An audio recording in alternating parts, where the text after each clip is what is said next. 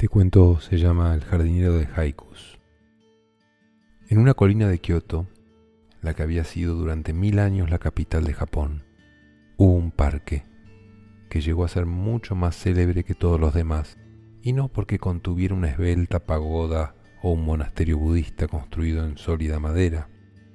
Era un jardín modesto, rodeado por arces donde crecían flores sencillas entre los caminos de piedra.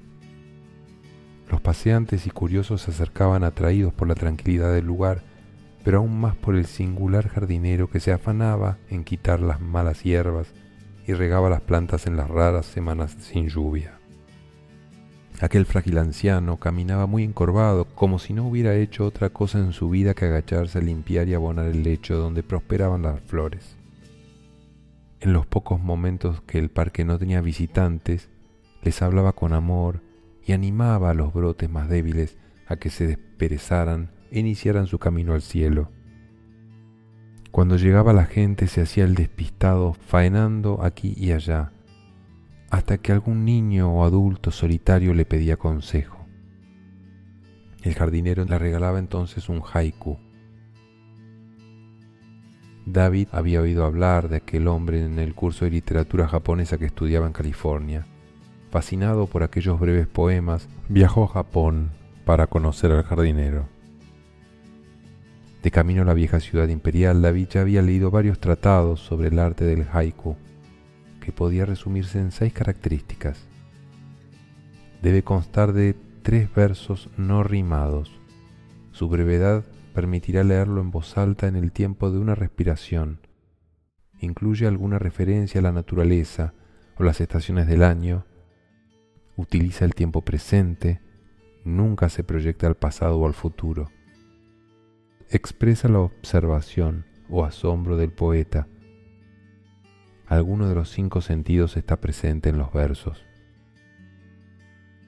David se había empapado de la teoría, pero seguía sin comprender la misteriosa belleza que emanaba de haikus, como el del poeta Yosabuzón. Sobre la campana del templo, posada, dormida, una mariposa. Tras podar un arbusto de flores amarillas, el jardinero levantó la mirada hacia el joven norteamericano. Le sonrió con familiaridad, como si llevara esperándole toda la mañana. Tras un intercambio de reverencias y saludos, el estudiante le hizo en japonés las preguntas que había preparado. Maestro, dicen que usted es quien más sabe sobre este arte, más allá de la métrica, los temas y todo eso. ¿Qué es un haiku? El jardinero fijó en el chico sus ojos diminutos y respondió.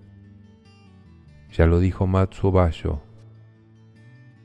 Haiku es lo que está sucediendo en este lugar y en este momento. David contestó, aquí y ahora, pero el poeta elige algo especial que está ocurriendo, como una mariposa que se ha posado sobre una enorme campana. ¿No es así? No, protestó el jardinero. Todo lo que ocurre es poesía. No necesitas la mariposa ni la campana. David reflexionó un poco y luego añadió, pero hay muchos instantes en los que no sucede nada bello ni remarcable. ¿Ah, sí? ¿Cuáles son esos instantes? Momentos en los que estás aburrido, agobiado o demasiado cansado para pensar en nada. Me estás hablando del observador y no del observado, que tú estés aburrido, agobiado o cansado no significa que el mundo sea así. Solo tienes que lavarte los ojos con agua cristalina y volverás a ver la poesía en cada cosa. Entiendo, repuso impresionado. Se trata entonces de limpiar nuestra mirada, de hacer caer los filtros con los que teñimos lo que vemos. ¿Es eso? Hablas como un doctor en budismo.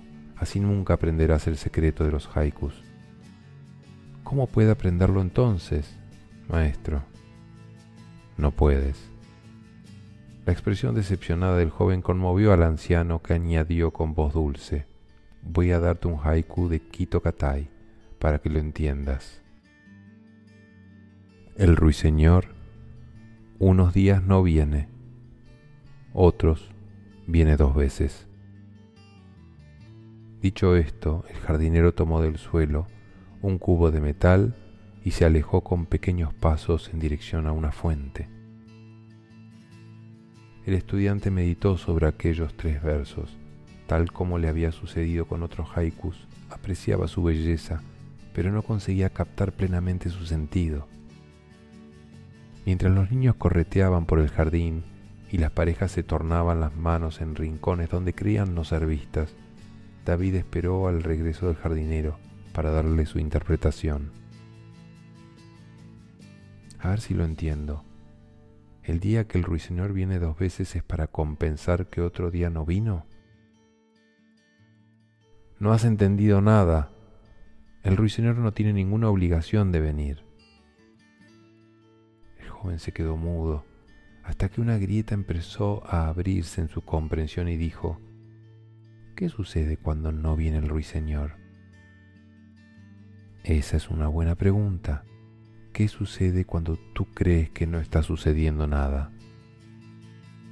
David miró a su alrededor y vio los arces mecidos por el viento, las flores que prosperaban entre los caminos, un gato dormido junto a un estanque paseantes jóvenes y viejos.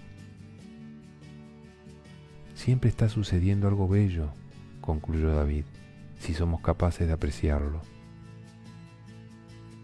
Ahora lo has dicho, sonrió el jardinero. No hay momento perdido.